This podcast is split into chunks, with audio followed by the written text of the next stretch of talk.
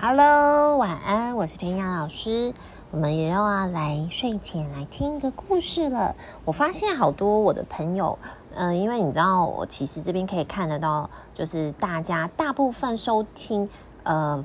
我的节目的时候是在什么时候？我发现大部分很多都是在晚上时间睡觉前，所以我猜啦，应该有很多是当睡前故事听的。希望我的声音轻轻柔柔的，让你们好入睡这样子。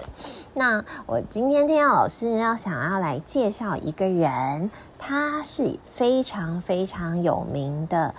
一个画家叫 Pablo Picasso，是叫做毕卡索。诶，不知道你有没有听过这个画家呢？他是一个西班牙的画家。嗯，他大概最著名的，嗯，如果你不认识他，我大概讲一下他的画风。如果你有看过他的画，或学校的美术老师有带你们看过他的画，你应该就会有印象。就是他画出来的人呢，就是比较知名的人，就是看起来都。很抽象，很不像人，怪怪的。就是可能他的就是眼睛啊，然后鼻子啊，然后嗯，可能会看起来很不协调。有时候像正面，有时候又像侧面。然后他很喜欢画人，画女生。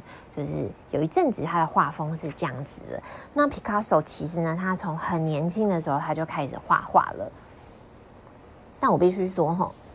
我本人并没有很热爱他的画耶，就是嗯，我觉得他的画好抽象哦，其实我看不太懂。然后呢，可是为什么我想要介绍这本绘本？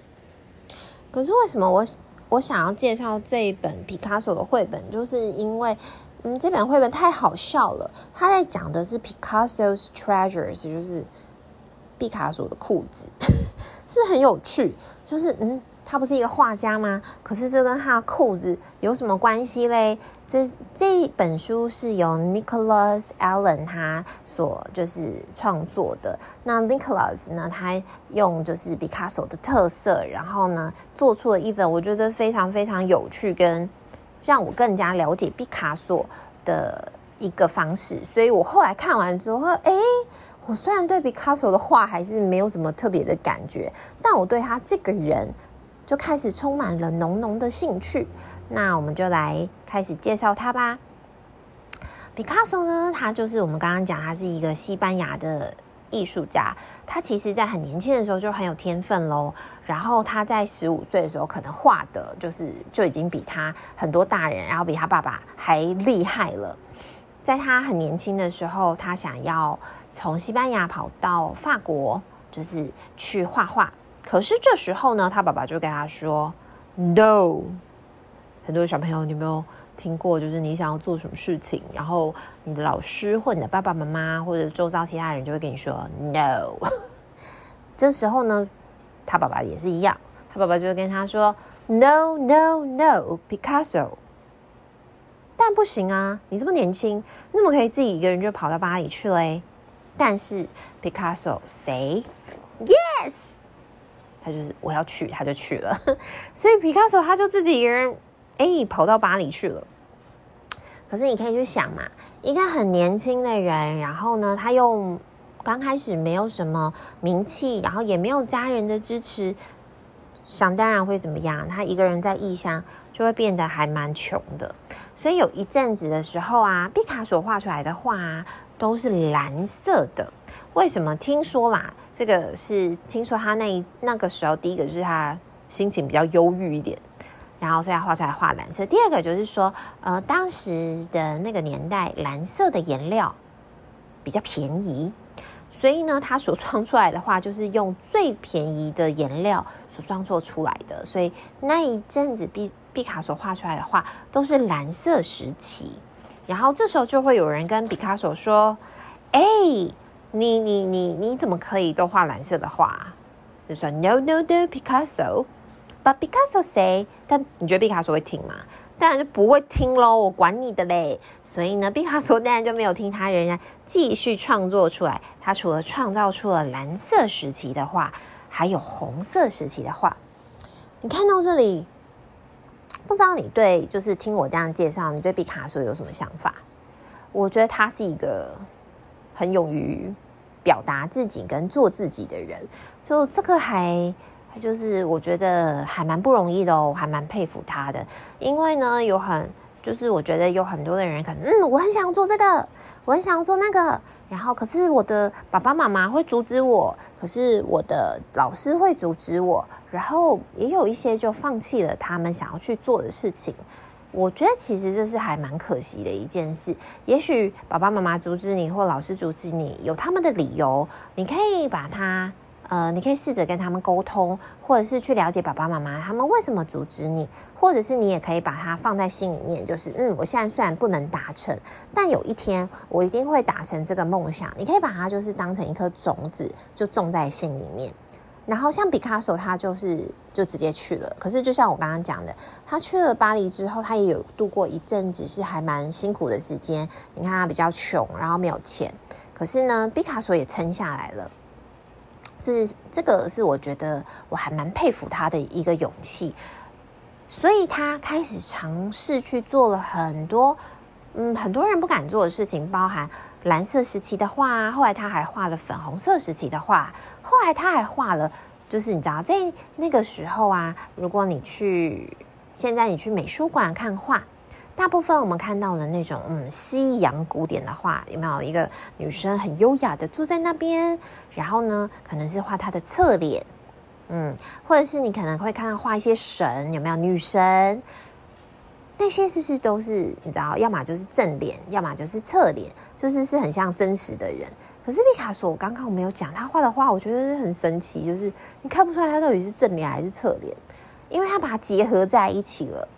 所以呢，当时他创作出这样子的画风的时候，很多人就跟他讲说：“No, no, no, Picasso，你怎么可以把就是这些乱七八糟的这样凑在一起啊？哪有这样的画？”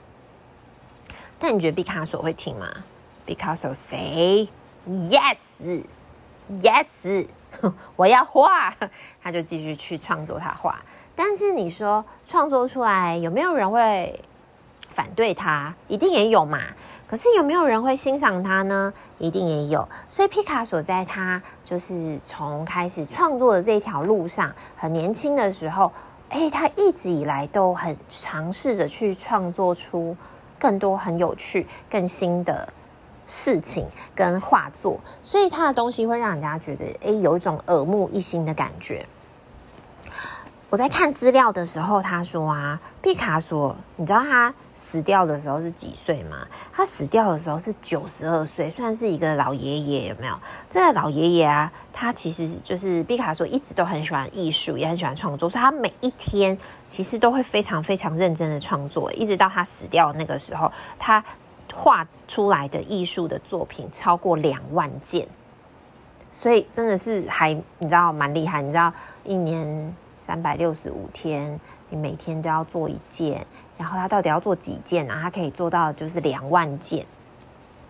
那这个故事呢，最有趣的地方就是后来他老了之后，因为毕卡索也是一个还蛮特别的人，他很喜欢就是很多不同很鲜艳的那种裤子，就是我们这本书叫做《Picasso's Treasures》嘛，毕卡索的裤子。